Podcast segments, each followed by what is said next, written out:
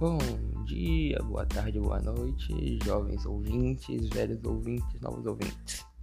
Viemos aqui falar um pouco de novo nosso podcast revoltado. O tema de hoje vai ser as eras, tantas eras que já passamos, tantas eras que já vivemos. Nós vamos começar falando delas, seguindo uma ordem respectiva com nossos convidados. Então fiquem ligados. E para começar o nosso pequeno debate sobre a era digital, precisamos saber como ela se iniciou. E para isso, vamos chamar o nosso convidado e historiador Carlos Antônio.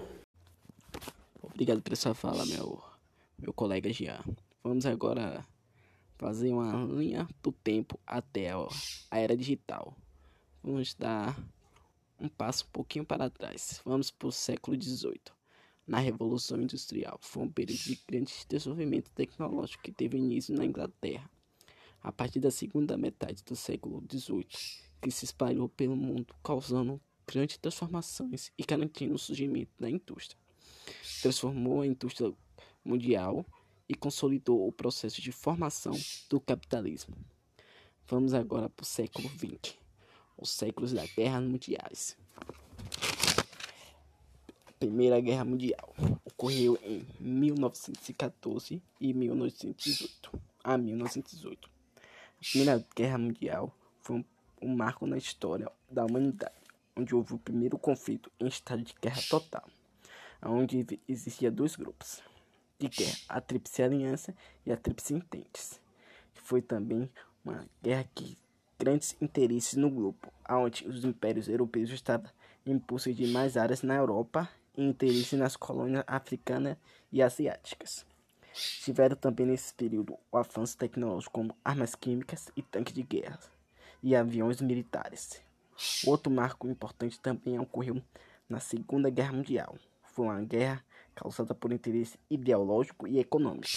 As potências europeias, como a Alemanha nazista, estavam em busca de construir uma, um grande império sobre a Europa, onde dois grupos se enfrentaram nessas guerras os aliados, que eram Estados Unidos, Inglaterra e França, e os aliados e, os, e a força do eixo, que era a Alemanha, Japão, o Império Japonês e a Itália fascista de Mussolini.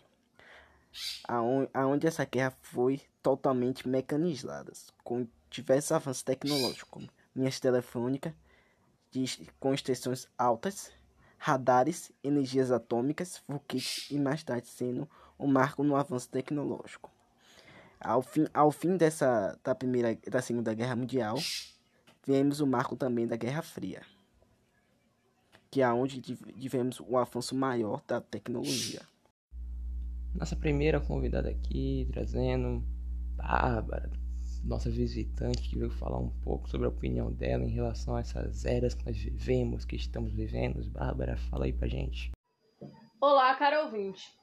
Avançando um pouco mais no tempo, a era digital diz respeito a um período consolidado no fim do século XX. Está associada à otimização dos fluxos informacionais no mundo. Atualmente, passamos por mais uma transição social, que ao longo dos tempos vem transformando a sociedade em seu jeito de ser, pensar, comunicar e trabalhar. São os impactos provocados pela transformação digital. É interessante entender que essa fase não surgiu recentemente. Todo esse aparato tecnológico à nossa disposição é oriundo da terceira revolução industrial, como lembrou o nosso convidado Carlos, que ganhou destaque exatamente em razão dos avanços tecnológicos e científicos na indústria, agricultura, pecuária, comércio e na prestação de serviços. Reconhecendo a importância da era digital, pode-se dizer que todos os setores da economia se beneficiaram, e pelas perspectivas atuais ainda temos muito a aproveitar já que agora dispomos de uma conexão com o mundo a um toque de distância em tempo recorde. Cercados por informações de todos os lados, os consumidores estão acompanhando todas essas mudanças e entrando no ritmo delas. Por isso simpatizam com empresas que atendem às suas exigências com agilidade e qualidade. É o que explica o sucesso de tantas marcas relativamente novas no mercado, como Uber, Airbnb e Nubank. Em comum, todas elas sabem tirar proveito da era digital para alavancar seus modelos de negócio. A era digital forma consumidores cada vez mais exigentes. Na sociedade atual, é importante que os serviços ofertados sejam feitos com alta qualidade no menor tempo possível, porque a sociedade acelerada da atualidade quer tudo para já, e as empresas que conseguem se adaptar a esse novo plano saem na frente. Além de tornar processos mais ágeis e eficientes, a era digital dá velocidade à propagação da informação.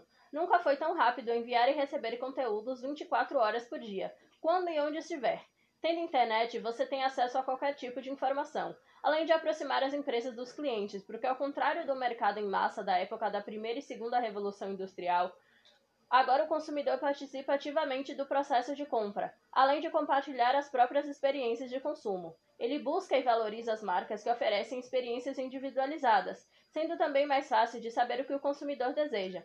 Também chamada por alguns como a era da produtividade, a era digital permite a incorporação de tecnologias que otimizam o tempo de trabalho, entre elas aprendizado de máquinas, chatbots, computação em nuvem, inteligência artificial internet das coisas.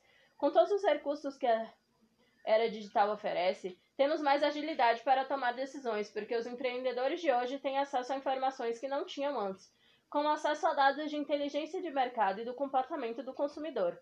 As empresas podem reduzir custos em vários aspectos, seja desenvolver produtos diferenciados para resolver problemas específicos de seus clientes ou a investir em ações de marketing mais direcionadas. Também traz novas oportunidades com as novas possibilidades de emprego que a internet trouxe, impulsando o consumo, já que as compras agora podem ser feitas muito mais facilmente e de casa. As oportunidades são muitas, como vimos, mas não significa que o caminho até elas não tenha obstáculos. Um artigo publicado em 2018 pela McKinsey mostra que a maioria das empresas já está se preocupando em inovar e adaptar os negócios à era digital. Por outro lado, muitos gestores ainda têm dúvidas sobre como extrair o melhor das tecnologias digitais. Segundo a empresa da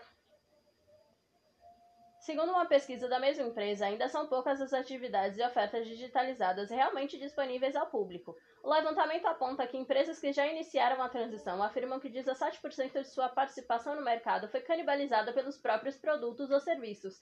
Os consumidores passaram a preferir o que eles oferecem digitalmente do que essencialmente. O interessante é que muitas dessas eras acabam ficando ligadas ao neo, estão diretamente ligadas né, ao capitalismo, que por sua vez puramente neoliberalismo, se parar para pensar, sistema que tem como único exclusivamente o gosto pelo lucro, é o único objetivo que eles acabam tendo em mente. É claro, tem um fator bom, bonito neles.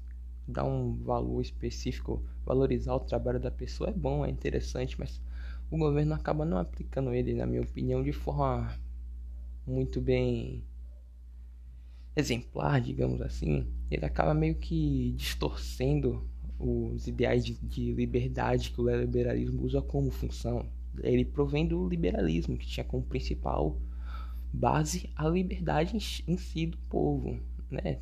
Deixar as pessoas livres. Eles acabam não os deixando livres porque acabam fazendo uma certa manipulação, nos forçando a comprar de certa forma.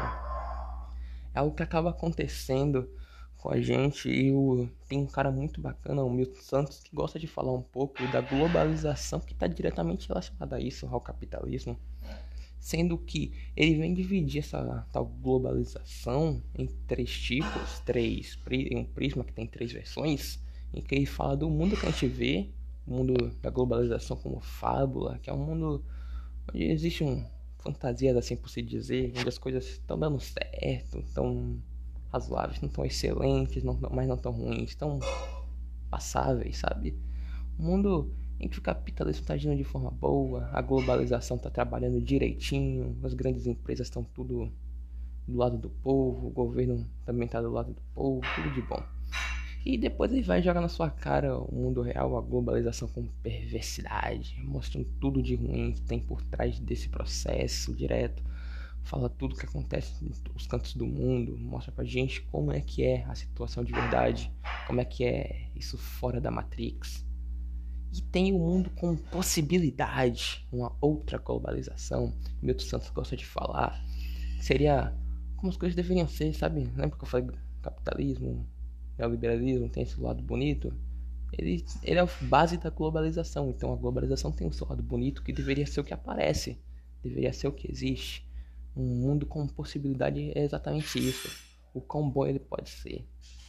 Mas eu não, não sou muito especialista. Vamos deixar o resto do nosso convidado aí falar um pouco. Talvez meu parceiro JP queria se pronunciar também.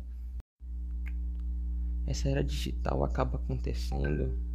A gente acaba vendo é, esse mundo diferente, cheio de dados, a gente toma uma overdose de conhecimento, tem que tomar um pouco de cuidado. É uma era até que boa, não vou dizer, todo mundo gosta da internet, né? Das informações, do que o desenvolvimento tecnológico nos proporcionou. Mas, claro, a gente tem que tomar cuidado, mas eu, eu diria que essa é a nossa era. Uma era boa para se viver, mas não acaba sendo por conta do que muitas pessoas fazem. E vocês, o que vocês acham? Qual você acha da nossa era? O que você acha que tem de bom, tem de ruim? E agora vamos para a nossa próxima convidada, Suelen, que vai comentar e explicar um pouco como a era digital é utilizada para ganhar dinheiro hoje em dia. Ainda neste contexto do capitalismo, as empresas da autoridade têm se beneficiado da digital como ferramenta de lucro, tornando-se uma obrigação para todas as empresas que desejam se manter ativas no mercado, competindo de igual para igual com seus concorrentes. Entender o contexto em que as pessoas vivem totalmente desconectadas e com fontes de informação fragmentadas, sendo essencial para as campanhas evolucionarem seu modelo de negócio. Quando chegou no Brasil no final da década de 1990, a internet era alvo de dúvidas das empresas que ficavam se questionando se realmente valeria a pena estarem conectadas. O passado parece tão distante e em poucos anos ganhou forças extraordinárias. Sendo assim, surgindo várias profissões, como arquiteto de formação. O objetivo dele é proporcionar aos usuários uma melhor, uma melhor, uma melhor navegação. O analista de mídias sociais, que tem o papel de monitorar as contas de redes sociais de empresas e criar estratégias para divulgar o produto. E o analista de SEO, este profissional usa, usa técnicas específicas para melhorar o posicionamento das empresas em mecanismos de busca com o Google, garantindo maior visibilidade e várias outras funções. No entanto, tem surgindo as novas tecnologias e o meio digital, apresentando boas oportunidades. E as mídias sociais, que gera dinheiro abrindo um negócio na web, é uma excelente alternativa para quem deseja ter uma fonte de renda extra. Essas ferramentas de interação social e produção de conteúdo se tornaram boas alternativas. Não é à toa que hoje temos tantos empreendedores digitais e através dessa plataforma é possível expor seus produtos e serviços e até mesmo realizar vendas. Vou citar três melhores mídias sociais, entre outras, para gerar dinheiro. O Facebook é uma das melhores mídias sociais, bastante usada para gerar dinheiro. Isso porque a plataforma oferece uma série de funcionalidades e ideias para quem deseja empreender na internet, criar loja virtual e links e o YouTube, que sem sombra de dúvidas também é uma das melhores mídias sociais para gerar dinheiro. Você precisa postar um vídeo né, no YouTube e com conteúdo postado, você só precisa no mínimo ter 10 mil visualizações. E o Instagram, que também é considerado das melhores mídias sociais, também possui recursos de loja e, além disso, pode gerar monetização de outras formas. Divulgação de produtos e serviços que podem ser de interesse com seus consumidores. E com o Instagram vem os influenciadores, né? Que é uma das estratégias mais usadas por empresas, que é divulgar o seu link para a, página, para a página das das campanhas ou de produtos específicos de um post de influenciadores, né? Que o, que o influenciador, que é conhecido como o blogueiro, gera dinheiro promovendo esse produto na internet. Quanto maior o número de seguidores, maior a renda. Os mega influenciadores chegam a ganhar 50 mil por mês por cada post, stories e vídeos né, postado. Tem seus preços diferentes. E também os influenciadores também podem ganhar dinheiro com participação em eventos comparativos ou campanhas de marketing influência. A era digital trouxe novas possibilidades de investimento, uma vida nova e muitos seguidores para os produtos financeiros tradicionais e ainda plataformas que concentram informação simuladores e planos, ou seja, todos nós saímos ganhando. Agora nossa outra coleguinha chegando aqui, nossa Iana, formada, formandes, formandas nada, tudo de bom. Veio falar também um pouco dela, falar ver o que, que ela trouxe pra gente, de bom, de ruim, o que, que ela vai reclamar, o que, que ela vai elogiar, como é que tá essa era que a gente tá tendo que passar, que suportar, que passamos, que suportamos. Atualmente, a gente vive em uma era de transformação que consequentemente afeta no modo como a sociedade pensa, age e se relaciona. Basicamente, a gente diz então que as transformações sociais elas estão diretamente ligadas às transformações tecnológicas. E essa é então chamada era digital. E esse nome também se dá por conta dos instrumentos que a gente utiliza para poder evoluir. Justamente com esses instrumentos, a gente tem as informações. Elas trabalham em conjunto e são passadas através de um suporte tecnológico. A sociedade transita hoje, então, nesse, é, nessa era digital. E os computadores e os celulares, eles ocupam um espaço importante e essencial no atual modelo de sociabilidade que configura todos os setores da sociedade, como o comércio, a política, os serviços, o entretenimento, as informações e o relacionamento. A dimensão mais importante desses aparelhos tecnológicos não é ele em si, o seu material, mas sim o resultado que a gente tem no cenário econômico, político e social quando a gente utiliza dessas ferramentas para absorção e emissão de informações. Aqui a gente já falou muito o que, sobre o que é a era digital e como ela nos acrescenta, mas afinal, quais são os seus efeitos colaterais? Bom, a gente tem nesse meio da era digital o consumidor e o excluído. De acordo com o CGI, que é o Comitê Gestor da Internet aqui do Brasil, o número de brasileiros que usam a internet ainda é muito pequeno. Tipo, uns 16,6% têm computadores, 13,8% utilizam diariamente e apenas 9,6% acessam a internet regularmente. Então, isso mostra como o país ainda está em fase de transição e adequação. O cargo de cidadão como consumidor, ele cresce com o fato de que os meios de comunicação tradicionais, como jornal, revista e rádio, eles não suprem mais as nossas necessidades. Já o computador, por outro lado, ele possui um caráter múltiplo para diversos públicos. A gente consegue ter um, um, uma forma fácil de atender os nossos desejos. E sendo assim, a gente acaba gastando diariamente em busca de produtos tecnológicos para auxiliar nos nossos afazeres. E para o que muitos é uma ajuda, para outros é algo escasso e impossibilitado, já que é, as máquinas dotadas de alta tecnologia elas tomaram conta do setor de produção de bens e serviços. E isso acabou substituindo a mão de obra operária. E é por isso que a gente não pode afirmar de jeito nenhum que a tecnologia ela é totalmente a prol da sociedade, já que ela não abrange a todos da mesma forma. Quando eu falo sobre o consumismo, me vem logo à cabeça aqueles apps que foram criados para que a gente consiga importar de forma rápida os produtos que a gente vê caro aqui no Brasil e que lá fora são muito mais baratos. A gente tem a Shopee e a AliExpress. A gente também agora tem a Shine, só que eu vi um vídeo atualmente falando que são suspeitando de mão de obra escrava, porque ele não fala o fornecedor do produto, quem tá criando. E isso me lembra muito o vídeo que a professora passou Tipo, quem é que tá pagando caro pra gente ter isso barato? Quando eu falo sobre esses apps, a primeira coisa que me vem ligeiramente à cabeça é sobre as redes sociais, a pressão estética e a cultura do cancelamento. A pressão estética é uma forma de falar que você tem que ser perfeita para você ser aceita. Mulheres submetem o seu corpo a cirurgias a lipo HD, por exemplo, e muitas são levadas até a morte por conta de um simples julgamento. A cultura do cancelamento nem se fala. Uma pessoa decide o seu futuro, decide se você vai ser aceita ou não naquele grupinho, se você está certa ou errada, sendo que ela é tão errada quanto você.